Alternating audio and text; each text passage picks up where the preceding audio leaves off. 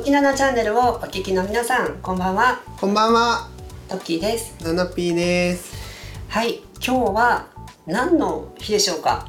カミングアウトデーでしょ？そうです。そうですか。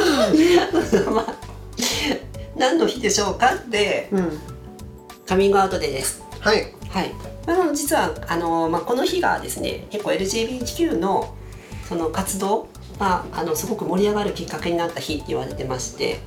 でまあ、いろんな日がありますよね。あのストーンウォールの日だったりとかね、はいはいはい。6月のあったりとか、まあ、こここの10月の11年もありますけど、うん。ということで今日はまあカミングアウトで企画ということで改めてカミングアウトについてちょっとお話をしてみようと思うんですけどどね。あのナナピーはその、まあはいコミカライズ？あの、はいはい。僕が夫に出会うまでのコミカライズとか、うんうん。まあ、書籍の方でも、まあ、カミングアウトについてお話はしてたと思うんですけれども、その、まあ、好きな人になかなか振り向いてもらえなくて、うん。で、まあ、親友の,、あのまあ、失恋話を聞いてそんなのお前なんか悲しくないよって俺の方がもっと悲しいんだよっていうそのそうだね。ね、時でそこにあの、まあ、気持ちをこう吐露してしまうっていうお話があったんですけど、はいそのやっぱりその本当にやむやむを得ずしてしまったっていうか、うんそのやむにやまれずこうさらけ出してしまったっていうのが結構大きいんですかねやっぱそうね。だからカミングが自分がゲイだってことを認めてから絶対これはもう誰にも言わないで生きていこうって誓ったの自分で。うん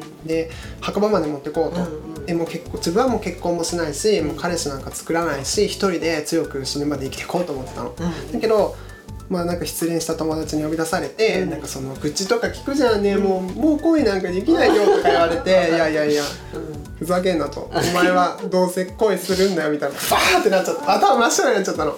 でバーって言ってしまうその好きな人と恋愛できてるだけでも幸せなんだぞってそうお前には彼氏がいたでしょってその彼氏と一緒に住んで一緒に寝て、なんかセックスもたくさんしてたでしょって。うんうん。うんムカつくんだよって。言っちゃったの。分かるでしょでもその気持ち。自分は好きな人とその一緒に暮らしてた時期があったとあったってその、うん。漫画でも紹介されてましたけどもそれでも何もこう言えなかった気持ちをこう封印してしかも相手には彼女がいてその嫌な電話をずっとこう家で聞かされててそう。手をつなぐこともできない。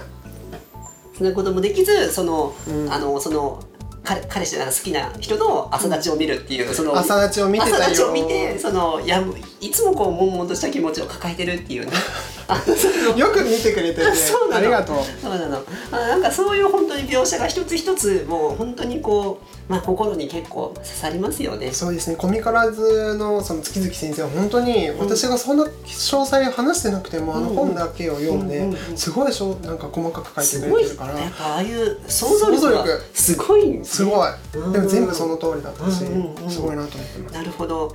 まあ、あと今日はあのカミングアウトデーの日ということで、あの YouTuber のかつえちゃんって皆さんご存知ですかね。はいかつえちゃんもあの実は毎年ね、この100人カミングアウト企画っていうのを動画で流してるんですよね。はい。ぜひあのそちらの方もご覧いただいて、ナナピーもそちらに実はね、あそうなの。今回あの7秒ぐらい。7秒くらい、はい。ナナピーだけに7秒。そうなの。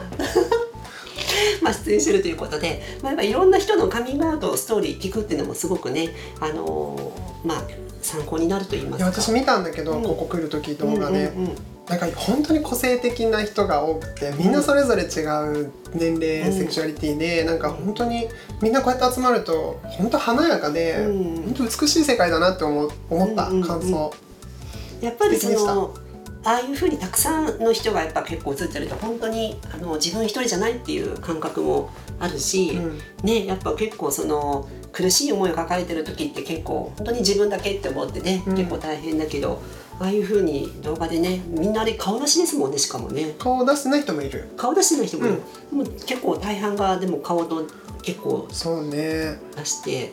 ただやっぱりみんな服装とか自由で髪型とか、うんうん。本当に一人一人がうんうん。個性的でうん。素敵だと思った、そのまあで、まあ、そのカミングアウトの話にまだちょっと戻るんですけどあのカミングアウトの、まあ、いい例となんか悪い例ってあったりすると思うんですけどこうちなんかそのカミングアウトして良かった事例っていうのももちろんありますよね。例えばそのカミングアウトしたことによってこれまで気づけなかったこの人間関係自分を自分を本当の本音をさらけ出すことによってあのちゃんこれまでつながれなかった人とつながれるようになったりとか、新しい人脈、うん。その仲間が増えたりとか、うんうんいうこともあるし、まあ、逆にその悪い例としてはそのカミングアウトしたことによって親とあの関係がうまくいかなくなってしまったとか、うんうんうん。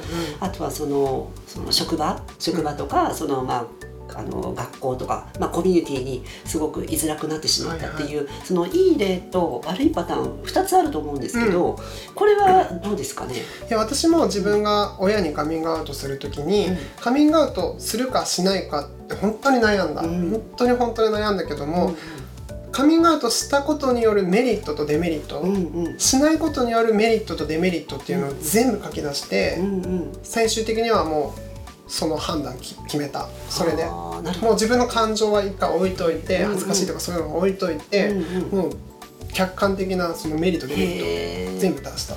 そのメリットとデメリットを一つずつこう書き出す作業っていうのも結構まあ大変だったと思うんですけどでもねそうしてるうちにもう答え決まってたよ自分の中で。うん。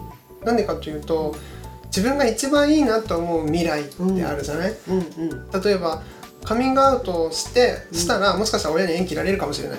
うん。だけど認めてもらえるかもしれない、でいつか自分はパートナーと幸せになりたい、うん。そしたらその家族自分の家族とも家族になりたいとかってあって、それが一番素敵な夢だなみたいな一番目的だなと思ったら、うんやっぱりカミングアウトをしてうんそっちの方向に行く持っていくしかないよね、うん。だからしないっていう選択はそこでなくなって、うん。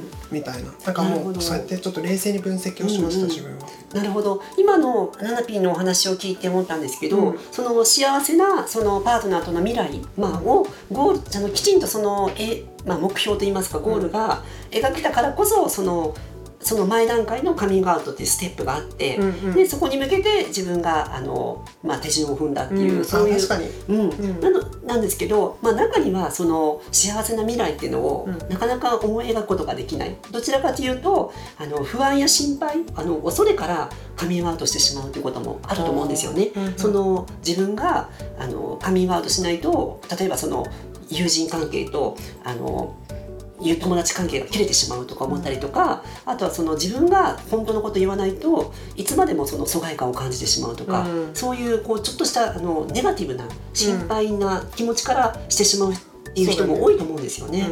うん。デメリットってことね。メリットのその辺はどうですか？デメリットの。デメリットも本当にたくさんありました、うん。言ったらそうなってしまうとかね、うんうん。言ったことによってそういうデメリットもあるし言わなかったことによってデメリットもたくさんあるから、うんうんうん。本当にそこは迷うんだけど私が本当に決め手になったのは、自分の自分が10年後めちゃくちゃ最強に幸せになっているってことを想定したの、うんうん想像してみたの、そしたら自分には好きな人が隣にいて、うん。家族もまだ健康でお父さんお母さんもいて、妹夫婦も仲良くしててっていうのが浮かんでたのね、うんうん。そしたらそこに向かって私は進むしかないじゃんと思ったの、なるほど。そのデメリット、まあ、今の、まあ、ナナピーのお話を、まあ まとめてくれる、まあ、まとめてまとめると 例えばそのデメリット例えばその不安や心配があったとしてもそれを超える超えるほどのその幸せな未来。妄想ねもう本当まあ、妄想妄想だったけど、妄想だったとしてもそれを超える本当のその自分が描きたい未来のためにカミングアウトしたっていう、うん。うんだから多分そのここで、まあ、あの不安や心配で、まあ、してしまうということももちろんあると思うんですけれども、それを超えるその恐れを超えてまでうん。カミングアウトして幸せなこう未来を自分が生きていきたいっていうような、やはりあの最終的にはそのポジティブなところが勝ったんじゃないかなっていう。ただねやっぱりそのカミングアウトした直後は失敗したと思ったよ。やっぱり8年ぐらい、78年親とはちょっとギクシャクしたし、うん。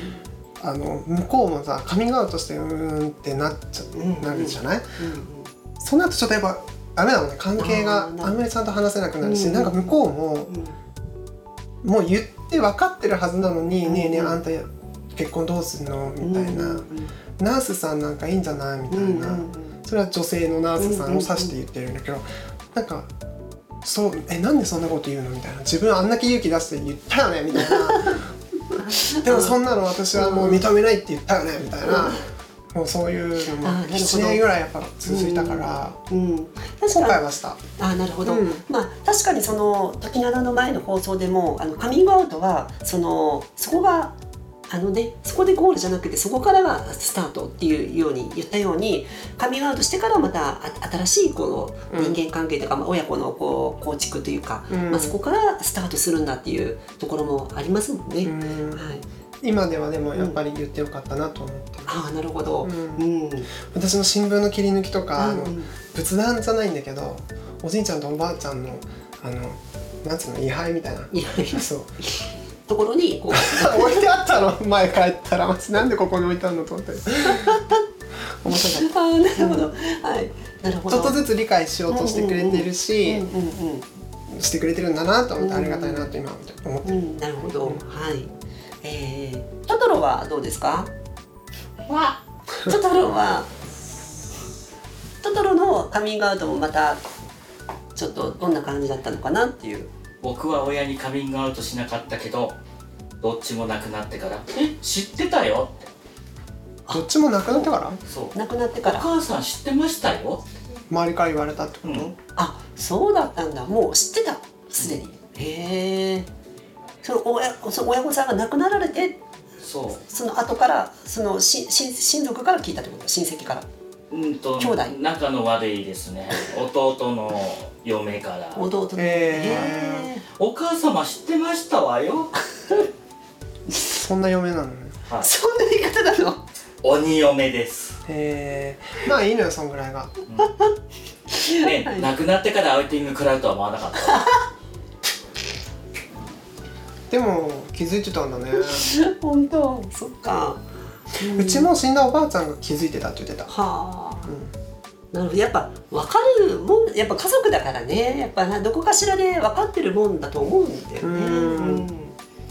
そのまあそう思いたくない気持ちもあってでもまあ分かってるっていうような、まあうん親の心境もねいろいろですけど。うん、はい。ということで、まあタキは？自分の話。私の話？うん。あ私の話はまたちょっと次回にする？次回、はい。ちょっと長くなりますのでね。はい。えっと時七のハッピーチャンネルですが、えーあのヒマラヤの音声配信のプラットフォームの方からも、えー今配信してるんですけれども、そちらの音声配信のまあ限定で今回あの今後まあちょっといろいろと流してみたいなと思ってます。で、はい。あの動画配信もあの継続してやっていくんですけれども、まあ来週めっちゃちあのライブ配信だったりとか、まあ、そういう、まあ、インスタライブとかもねあのこの間あのゲリラ的にちょっとやったんですけれども、そういった形であの、まあ、生配信ですよねそういった形で皆さんといろいろこう交流深められるようにやっていきたいなと思ってますので今後ともぜひ、えーよろしくお願いします。お願いしますはい、ということで今回の放送はここまでです。また皆さん次回お会いしましょう。それではさよなら。さよなら